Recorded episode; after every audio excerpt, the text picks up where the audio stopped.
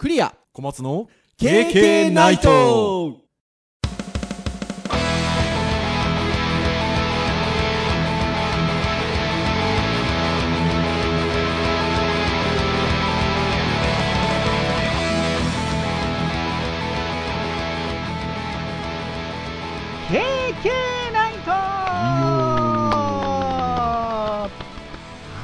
い、ということで、306回の配信となります。お届けをいたしますのはクリアと、はい小松ですどうぞよろしくお願いいたします。はいよろしくお願いしますはい、ということで、久しぶりに私の声を聞いた方もいらっしゃるんじゃないでしょうか。はい、ということで、もうテンション上がりまくっておりますよ。はい、えー、2週間ぶりの復帰でございます。はい。まあ前回はちょっとあの私の体調不良という、えーアナウンスが小松先生からありまして、えー小松先生の一人喋りということで貴重な305回になりましたけれどもはい。どないな感じでしたか一人喋りは？一人喋りはねやっぱりその返しがないので、はやっぱりある程度こうシナリオを作っておかないとあの、はい。なんかすごく焦っちゃったりとか早く終わっちゃいそうだなっていうのがあって意あーじゃあ今の話で言うとあれですか？シナリオをちょっと作られたんですか？あーまあそんな細かくは作ってないんですけど、はあの例えばその挨拶をしますっていうところと、まあ、その先生がお休みですよっていうところだったり、うん。今回どんな話しますよっていうところとかを、まあ、ざっと書いていって、まあ、リンクとかもどういったものを喋るかっていうのは一応用意しておいて、うん。まあまあ喋ったわけなんですけどうん。それが見事にあの日付を間違えて日付を間違えて喋るっていうね。ああ 22日に収録してるのに23日ですって今日言っちゃったんですよね。はいはいはいはいはいはいちょっと毎週木曜日に発してるのに金曜日の話してねえかみたいな。本当ですよ。22日が木曜日ですからね。やっぱあれですね。いつもの癖でだいたい前の日ぐらいまでに撮るのでちょっと日付が1個追加しちゃったかなみたいなね。まあちょっとねあったかもしれないです、まあ、なんか資料にしてたやつでその開会式23日っていうのとなんかちょっと一部自分の考えがああはいはいはい間違ってはいそうですよね。はいはいはいはい。いわゆるオリンピックとね絡めてトークしていただきましたね。でやってやりきったなっていう感覚があったんだけどよくよく考えたら日付違ってああやらかしたっていう感じの感想でしたね。そっか。でもなんかあの私もあの SNS であのシェアした時にも書きましたがとてもラジオっぽくて。ああたまにはいいな。たまには僕も体調不良になるのもいいなと思ってね。聞いておりましたよ。まあまあそのうちあの逆もやってもらいますから。まあちなみにまああのその先週ワクチン打ったんですよね。ワクチン接種をしたんですけど、そこで、なんかよく言われてるような大きな副反応的なことっていうのは、まあ幸いなかったんですけど、ただやっぱりなんかちょっと倦怠感っていうんですかね。なんか痛みがひどかったりとか、熱がゴーンって上がったりとかはなくて、そういう意味では良かったんですけど、あ、熱も別になぁと思いつつ、ちょろっとなんか数日経って測ったんですけど、そうするとやっぱ7度ぐらいはあって、ああ、やっぱまあ多少なりともあるんだなーっていうところで、ちょっとお休みをさせていただいた次第でございますよ。小松先生もね、ちょっとこれ、まだこれからですもんね。そうですね来月接種ですね、はいそうなので、でも逆になった時にね、私が編集がままならないんでね。あ編集やりますよ大丈夫ですよ いや、やりますよって言ってますけど、あれですよ。どんなあの副反応が起こるかどうか。まあ、ないに越したことはないんですけど。っていうのはあるのでね。ちゃんとあの、だから接種前に収録しとかなあかんですよね。まあまあそうですね ね。はい。ってなところはございますが、まあ、あの、もう全然バリバリこうやって喋っておりますが、はい。大丈夫でございますので、ということでございますけれども、はい。そんな306回ということでございますよ。はいそんな306回なんですが、今日じゃあ何の話をしましょうかなっていうところで、まあね、オリンピックも始まりましたし、オリンピックの話してもいいんですけど、そうですね まああの、ターン的に言うと、ハードガジェット界ということで、はい。思い返せば前回のハードガジェット界は参考レアモノショップさんについてうん。いろいろお話をしたんですが、今回のガジェット界も、なんかやっぱ欲しいものってあるねっていう ところで、で、私たちの身近なところで言うと、やっぱりあの、いろんな収録をしたりとか、まあ、あのこの、まあ、ポッドキャストの収録もそうですし、あのいわゆる今ね、コロナ禍ということで、あの授業もね、オンデマンド教材であったりとか、もちろんライブ配信っていうこともあるんですけど、使うので、収録機材。なんかその収録機材についてあれ欲しいね、これ欲しいねみたいなのが、編集会議の時にお互いに出てきたので、もうそれらについて話そうかと。はい。収録機材物欲トークですよ。はい。ですので、まあ、あれやこれやについて、まあなんかね、特定の商品について語ることもあれば、あの、こういうの欲しいんですけど、なんかいいのあるんですかねみたいなトークも含め、ゆるーくお届けをしたいなっていうふうに思いますので、はい。ぜひ今日のあの話を聞いていただいて、逆にリスナーの皆さんで、こういうのおすすめですよとかね、こんなんありますよとかあればね、ぜひ公式サイトのコメントであったりとかね、あの、まあ、SNS でシェアした時にはコメントくださったりとかね、していただけると、ありがたいなっていう、そんな回でね、行きたいなというふうに思っておりますよ。じゃあ、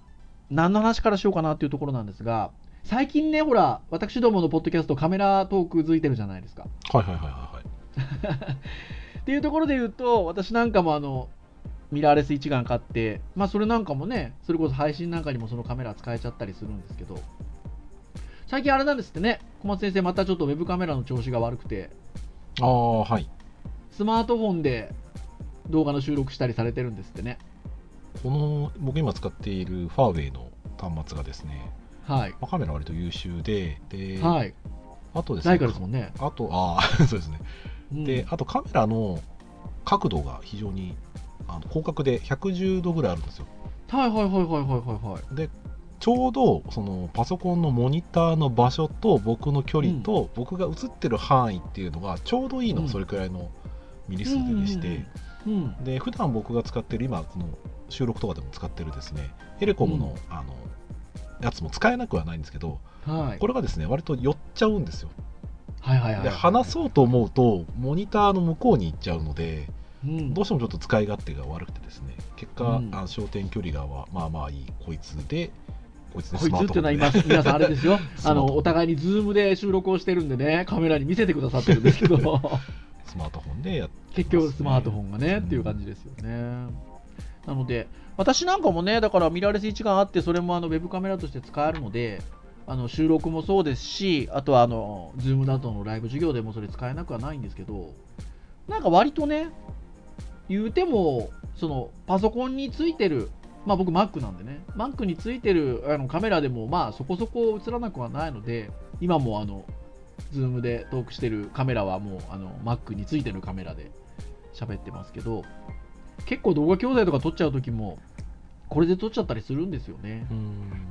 なんですけど、気になるのはやっぱ音の方じゃないですか、意外と。ああまあそうですね音は確かにありますね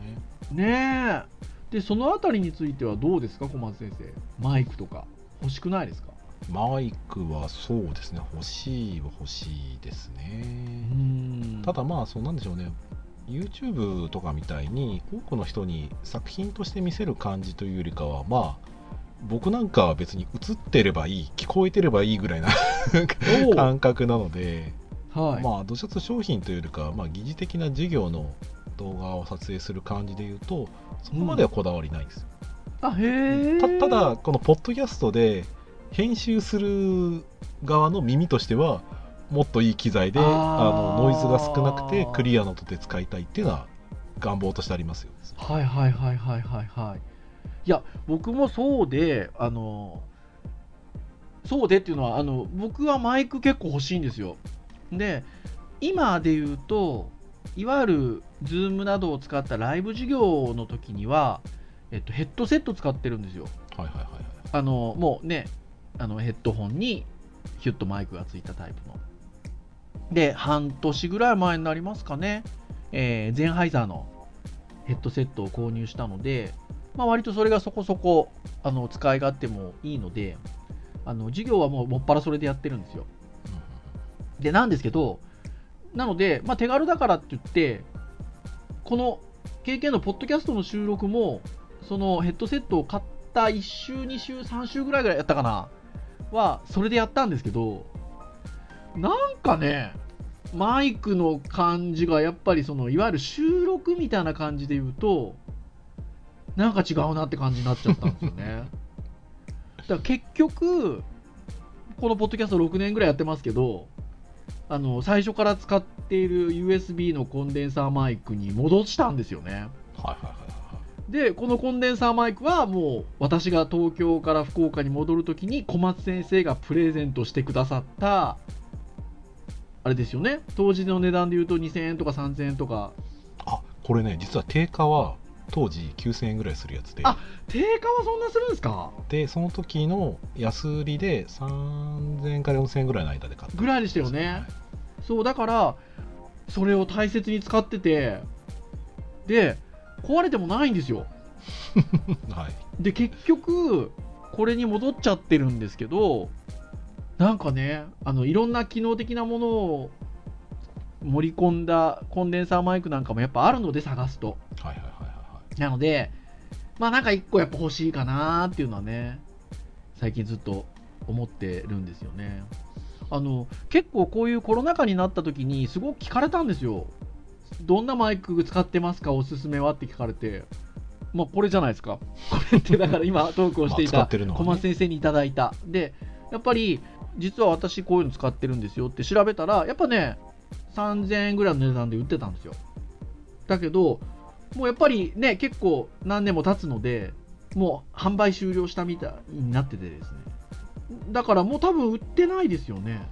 このタイプでは売ってないですね。売ってないですよねでもこれなかなかでもいいですよね。まあそうですね。僕ちょっとだいぶ古くなってのあれなんですよね。だから同じだから僕にプレゼントしてくださった時にご自身用のも購入されてだからずっとね同じマイクでやってたんですけど割と小松先生のやつはもうなんかパカッと上が。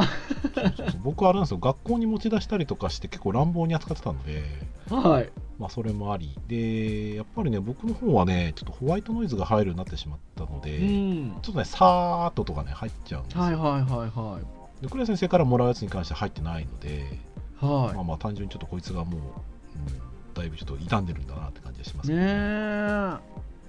でですよ。で小松先生が今じゃあコンデンサーマイクだなんだマイクって、まあ、種類は別としてこんな値段でマイクあるって知ってますって言って Amazon の 検索結果を送ってくださったんですけどやっぱピンキリっちゃピンキリなんですけど すごい値段ですねマイクってねやっぱいいものはね用途なんでしょうね。どのくらいの小松先生にいくらぐらいからあると思いますって聞かれたんですよ。編集会議で。10万ぐらいですかって答えたんですよ。これでもなんか割とふっかけたかなみたいなぐらいの感じで言ったんですけどもう全然ですよね。まあ桁違いって言いましたね。112万とかですもんね。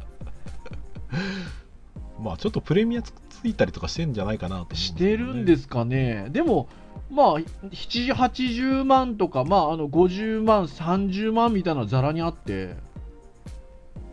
いやー、やっぱすごい世界だなって思いました。まあ、音に対して、ね、求める欲というかそういうの強い世界は結構印象ありますよね確かにねえ、だからぜんそんな何十万とかっていう中にゼンハイザーさんのコンデンサーマイクもあるんですけど、僕がさっき言ってたヘッドさヘッドセットなんてたかだか8000円とかですよ。だけど、ゼンハイザーさんのコンデンサーマイクって42万8000円とかついてますもんね。まあ多分だからそうそういうと、うん音音もね多分センサーとしてはうん多分いいやつは高いんでしょうねそういう意味だとね、うんきっとねねえ。そんな中ですね、僕はもうこの本当1年ぐらいずっと Amazon のカートに自分のカートに入れてありまして、好きあらば欲しいなと思ってるマイクがあって、はいはいはいそれがね、一応小松先生にもリンク送りますけど、これなんですよ。ああはいはいはいはいはいブルーっていうメーカーがあって、うんそこのマイクがずっと欲しいなと思っていて、これ入れてあるんですけど、これね、まあ、あの、参考価格1万8000円ぐらいの値段がついてて、今、あのこの収録時で Amazon だと、1800円オフぐらいで、1万6000円ぐらい、1万7000円ぐらいか、1万6900円、1万7000円ぐらいで売ってるんですけど、これがね、欲しいんですよね。これ僕も候補に入ってました、あ、本当ですか？うん、なんかあの評価をしてるサイトとかで、はい。コスコストパフォーマンスもいいしあの音もいいよっていうところであの推奨されてたというかそう、これとても良くて、まあ、なんと言ってもいいのが、思考特性が4つ選べるっていうのがとても良くて、単一指向性、これがあると、まあ、ポッドキャストと取りやすいですし、あとはあの無指向性でも取れるんですよ。はいはいはいはいだから、まあ、いろんな方向からも取れるし、あと、総指向性モードっていうのがあって、あの対面で両方取れるんですよ。なるほどそう。まあ、なかなか今はね、小松先生と対面で取る機会ないですけど、そうですね前みたいにね、教室で取れる環境が戻ってくれば、こういうのもほらいいじゃないですか。まあまあそうですねはい。そして、ステレオモードっていうことで、一人で喋るときも、ステレオで音取ったりってこともできるので、はいはいはいはいこの4つがね、選べるっていうのがとても良き。あしかもあれなんですね ハードのこのこうボタンでくるくるって回すとそれで指向性変えられるんですそう、変えられるんですよ。これがなかなかなんですよね。なので、これが欲しいんですけど、まあ言うてもね、家族持ちになってくるとですよ、カメラ買ってる、まあレンズ買ってるみたいなこともございますけど、レンズまだ買ってないですけど、1万6000円、7000円ぐらいでもね、うんどうしようかなみたいなね、感じになっちゃうわけですよ。まあ気軽にポンと出しづらいですね、出しづらくはありますけどね、でも絶対これいいと思うんですよね。ね。さっき言ったその指向性をあのこう本当につまみでシュッシュって変えられるっていうのもありますし、あと原因とかもついてるんですよね。あとはね、そこにね、ちゃんとヘッドホンを挿す端子があったりとかするので、自分で実際の音聞きながらね、モニタリングしたりとかっていうのもマイクだけでできたりするので、なかなかね、ようございますよ。でね、これ、まあ言っても、まあ値段がそれぐらいするわけですよ。なので、じゃあこっちはみたいなところもあるわけですよ。もう一個送りますけど。ほで、今送ったのがまたブルーなんですけど、うはいこれがね、2000円ぐらい安いんですよ。はいはい。で、3000円ぐらいか。3000円ぐらい安いんですけど、これ何がさっきと違うかというと、2、2、二指向性ですよ。はいはいはいはい 4つだったのが西高生。まあなんですけど、僕の用途で言えば、まあこれぐらいでもいいのかなみたいなね、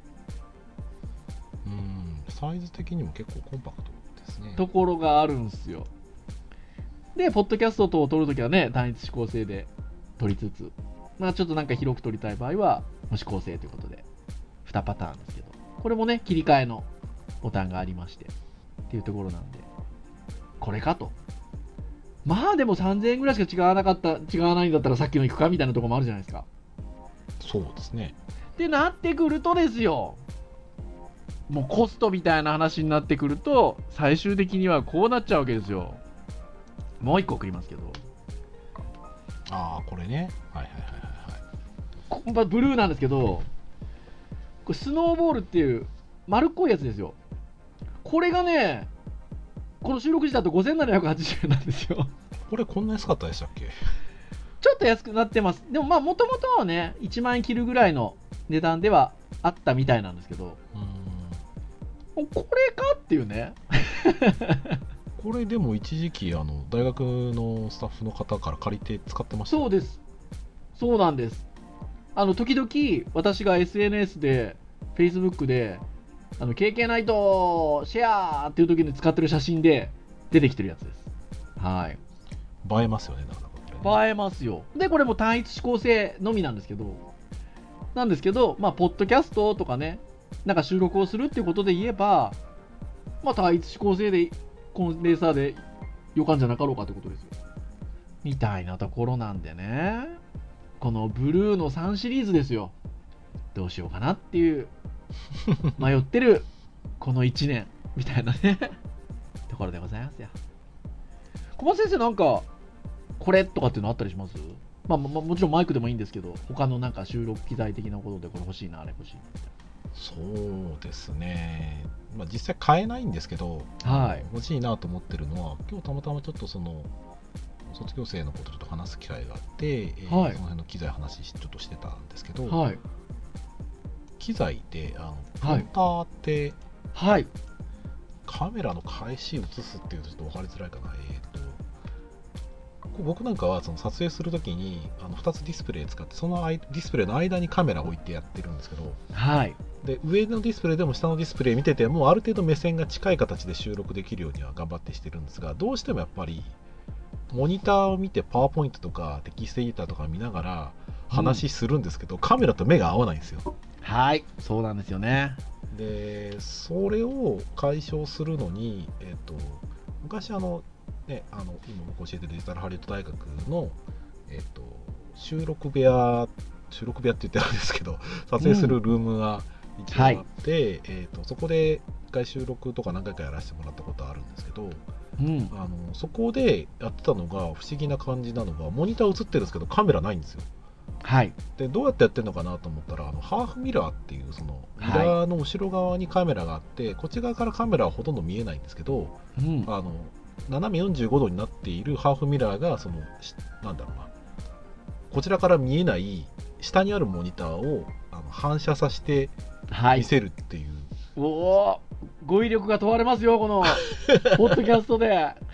そうですねだからまあこっちから撮影するときに僕はどちらかとモニターを見てるように見えるんだけど、うん。あのモニターは実際にはあの見えてる方向にはなくて、はい。えー、とミラーの斜め45度のミラーの映ってる下にモニター自身は置いてあると、まあ、はい反転させてあるわけですね、はい。でそれを、えー、と見ながらでも見てるのはカメラが後ろでハーフミラーの後ろにあるやつででうん。カメラ自体は僕をちゃんと捉えながら映像を撮る撮ってくれるので、うん。まあそれとそれを合成して見えるのであのすごくですねうん。その操作と自分の目線が揃った形で撮れる機材の話をちょっとはい。しててプロンター欲しいなと思ってですね調べてたら、売ってるのってまあ1万円とか2万円ぐらいのやつだとちっちゃいんですよスマートフォンとか、まあ大きくても iPad mini ぐらいのサイズしかなくてうん。で僕でかいモニターで使いたいなと思ったんですけど探してもなかなかなくてはいはい見つけたのが7万円ぐらいするやつとかがああ、やっぱ結構しますね。19インそれでも19インチのやつかなうーん。で、まあ、それ自作してる人とかもいたので、そう、結構そういうネタもありますよね。うん、だから自作しようかなと思ったんですけどハーフミラーそのものが売ってないっていう話でああ、その辺も探されたんですね。うん、でハーフミラー単体でやっても売ってて、まあ、安いやつでもやっぱ数千円でしかもちっちゃいんですようん。そうだからそれぐらいでかいやつでやろうと思ったら結構お金かかるなっていううーん。ね、大学に置いてあるあの機材は一体いくらしたんだろうっていうそこそこするだろうな本当そうすですよね。まあなんていう、まあ、あとはねそれを部屋に設置する場合にちょっとね距離がそこまで保てるかどうかっていうところはあ、があります、ね。あはあはあ、距離の話って実は収録の話を、まあ、今回しようって言って話した時にいろいろあるんですよねそうですねあの例えばグリーンバックに影が落ちるみたいな話とかそうですねもうね距離ってね部屋狭いんでグリーンバックのカーテンでやってるんですけどねあの近いんで僕の影直接グリーンバックに映っちゃうとそこが抜けないんですよ影が汚い感じでこうジャギジャギジャギってなっちゃうんで。うん。最初の頃はもう気にしねえと思ってやってたんですけど。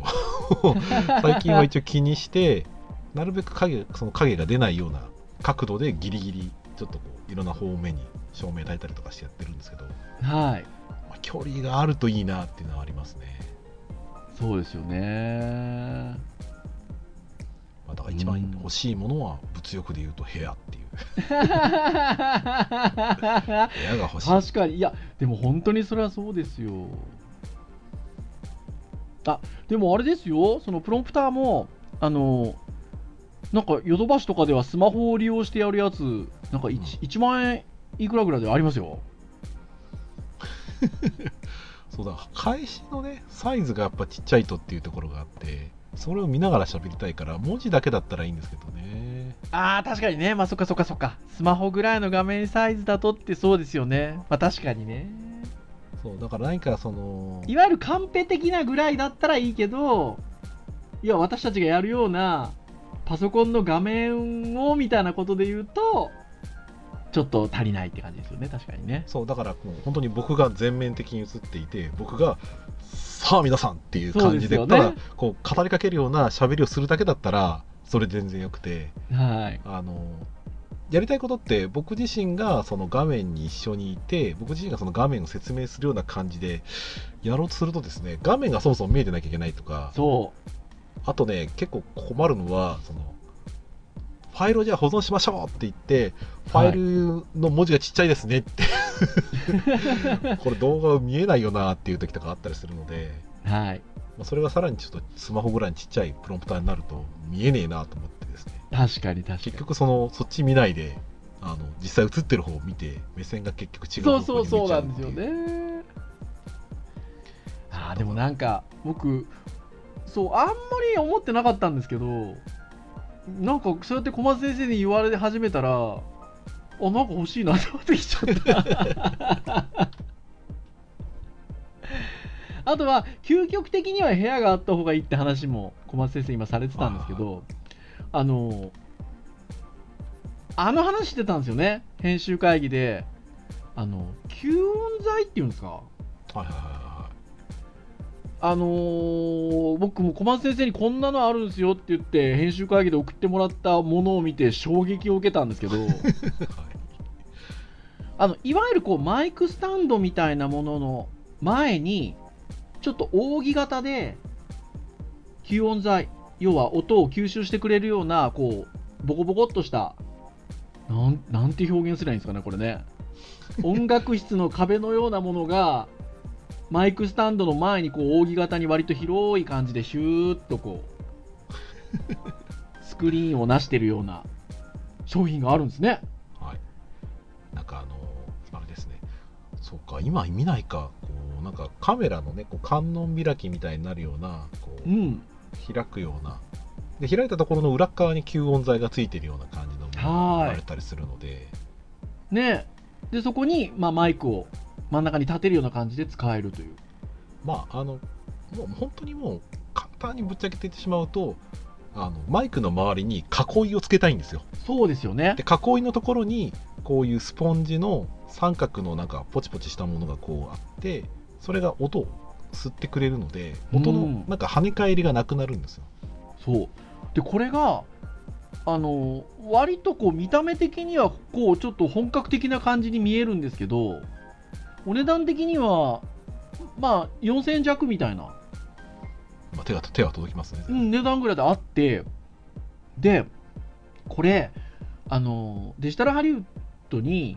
あの本当なんか電話ボックスみたいなブース型の収録部屋が最近できたんですよ。はいはいはい。でそこって、まあ、あのブース型なんで中がちゃんとだんあのこういう吸音材で壁ができてるような感じのものなんですけど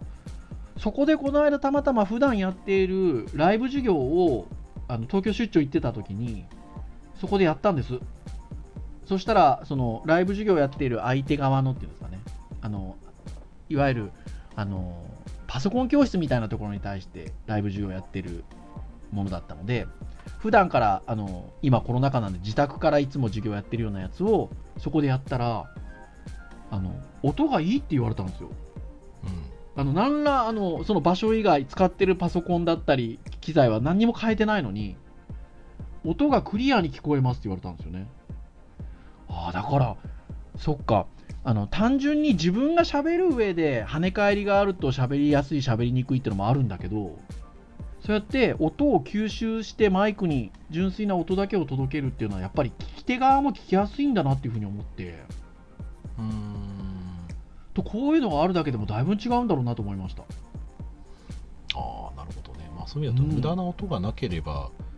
音のレベルもそんなにね高くなくてもいいわけですしそうそうそう。聞こえるかもしれないですね。ちょっとね逆に言うと普段がもうそうやって跳ね返りの声が聞こえる環境でいっつもずっとやってるのでやってる時はなんかちょっと物足りなかったんですよ。すごい頑張って声出してんのにふわーってなんか吸い込まれてるような。もうのれんに腕押しですね。そう感じがしててあのうわなんかちょっといつもとまあ喋りづらいまではないんですけどなんか感覚いつもと違うなぐらいの感じはあったんですよ。なんですけどそうやって先方に聞いたらあなんかいつもよりクリアで聞きやすいですって言われるとああそういうもんなのねと思って。なので、まあ、実際じゃあこれをね自宅からの配信の時にこれ使ったらっていうことを考えるとあのまあ別に金額的には先ほども言った通り別になくはないんですけど私どもの場合にじゃあ今度照明前から焚いてるわけですよ。はい。あの女優リングみたいなので。そうするとこれ置いて女優ライト置いてどうすんだみたいな話があって。そうするとやっぱ部屋が欲しいって話に。なるわけですけど。はいまあ工夫工夫は尽きないですねそこはね。ねえ工夫は尽きないですよね。ただなんかそのまあさっきのプロンプターはねちょっと値段的なこともやっぱりあのあるかなっていう感じではありましたけどまあねこういうものも探してみるとじゃあこのぐらいの値段であったりみたいなところなんでなんかね細々としたところをちょっと工夫していくだけでもだいぶ収録状況だったりとか配信環境だったりとかっていうのは変えられるのかなっていうのは思ったりしますね。うん変えられると思いますね。そしてうん。僕なんかもやっぱり今収録はウェブカメラ使ってまあ今はスマホのカメラ使ってますけど、うん。やっているのでやっぱりいいカメラでねちゃんといいレンズで撮った方がクリアだし、うん。まあ、音もやっぱりいい方がやっぱ相手に伝わるっていうのもあるので、うん、まあ、機材もそうだし、まあ、さっきおっしゃったようにやっぱ環境がやっぱり 環境はねやっぱね、うんだいぶ変わりますね。さっき言ってたいや小松先生そこ編集の時も言ってて編集会議の時も言ってていや意外と確信ついてるなと思ったんですけど距離ね。うん。距離はなんかうんと大大事な気がしますね。なかなか難しいですけどね家で配信してるとっていうのはあそうが広くなくてもいいからね奥行きが欲しいんですよね。うんそんな感じしますね。そうそうそう。やっぱ場所か。難しいな。あとはね最近は僕もあの別にあのなんていうかな。自分自身の周りを抜く必要がないかなと思ってたりするのであの結構もうワイプで割り切って撮ってたりするんですけどとはいえなんかグリーンバックがあるといいなっていうのは思ったりはしますね。うんで最近あれじゃないですか。あの椅子に取り付けるあの観音様っていう言い方をしたら伝わるのかな。はいはいはいはい。椅子の背もたれに丸くねつけるようなグリーンバックがあるんですよね。ありますね。割とちょっと欲しくてですね。結構値段もそんなしないですよね。うんなんかまあそれこそ2、3000円ぐらいであったりするので、ものによっては。なので、なんか、あの、そういうのもね、欲しかったりするなーっていうところですよ。小松先生、割とねそう、そういうもんじゃなくて、なんていうか、もう、割と後ろがっつり用意されてますもんね。まあ結局ですねあの僕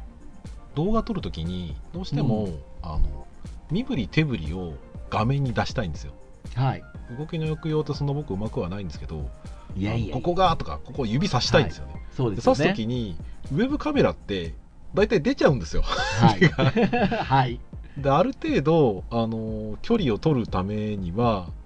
カメラ距離を置かなきゃいけないしでもカメラ距離を置いちゃうとパソコンが離れちゃうっていう問題があってだから広角のレンズを使うんですけど、広角のレンズにすると、部屋の見えてない欲しくないところまで見えちゃうわけですよ。はいはいはい。あそうでも小松先生の今の用途で言うと私が今言ってるようなちょっと椅子につけるま丸っこいやつだと足りないかもしれないですよね。そうなんですよ。だからワイプだったらいいんですよすごい。はいはそうだからあのだ動きの抑揚もこの範囲でこう やればこうって分かいるじゃないですけど。皆さんにこのポッドキャストでこの範囲でっていうのが伝わってるかどうか分かりませんけどこの四角い範囲の中でこうね今身振り手振りをされてたんですけど。そうこう縮こまってねこう身振り手振りができて伝わる芸があれば多分いけると思うんですけど、芸があれば。僕なかなかそこが難しいのであの、まあ、なるべく広く欲しいなっていうところで言うとちょっとこのサイズだと多分はみ出ちゃいそうだなって感じ。そう割とだから結構広くね後ろグリーンバック取れるようにされてるんですけどでさっきのでも話が出てくるんですよね。あの照明を当てた時に影がついちゃうっていう距離の話がね出てくるんですよね。そうだから直接にはなかなか難しいので間接光でなるべく部屋全体明るくするような感じにしないとうん。なかなか消えてくれないですね。うんいやーほんとそんなところですよだだからこんな話もひょっとするとコロナ禍になる前にから私どもね、まあ少なからずあのこういう収録みたいなことってやってましたけど、あの、その頃にね、こんな話したらね、なんか多くの人、ちょっと何の話してんのやらって感じだったかもしれないですけど、今だとね、割と皆さんね、少なからず、あーって思われるところあるんじゃないですかね。うんまあもうなんかねウェブの会議とかでもそういう意味ではねあの凝る人は凝っちゃうと思うので。いや、そうですよね。まあでも最近ね、ズームとかもそうだし、まあ、ミートでもそうですけど、すごいですね、背景と自分の検知の仕方が、あ、そうそうそう、だからグリーンバックわざわざしなくてもね、うん、抜いてくれちゃったりするんでね。そう向いてくれるけど、ね、今日なんかもう話してる時に物を見せたらこう物が好きちゃったあ、りて。そうそう、物も抜けちゃうみたいなね。まあまあ収録ではないんで全然そこはいいんですけどね。そう。でもね、あの、そのいわゆるズームだったりとかミーツだったりみたいなところでのそのいわゆるあの対象物と背景の認知っていうのはあのやっぱすごいないいなと思ってて緑の洋服を気にする必要がないですもんね。ああまあそうですね。うーん。確か私だからやっぱりこう映る機会がやっぱり多かったので あんまり緑の服持ってないですもんなんかこう抜けちゃったらあれだなっていうのが僕なんかあれですよ緑のこうボーダーのポロシャツをあのデジタルハリウッドのその動画教材撮る初日に着ていって 抜けちゃってるっつってでそれ一応着替え持ってったからよかったですけどはいはいはい。ねだからでも、ねそういうの気にしなくて済みますもんね。いわゆるグリーンで抜いてるっていう形じゃないのでね、あの辺の仕組みは。そう、だからそういうのも面白いですし。いやー、なかなか、そうですね。こまごまとしたものがね、やっぱこういう風にあるといいなと思ったりしますね。そうですね。もう授業の教材とかやっぱ作っててもまあちょっと研修会議で話してないですけどあの書画カメラとかね、あー、はいはいはい。手元を打つためのカメラ。それもしかうん。も切り替えとかスムーズにやりたいんでやっぱ AT ミニとかが、まあ、スイッチみたいなのがあってくれるとより、はい。で僕なんかはやっぱりあの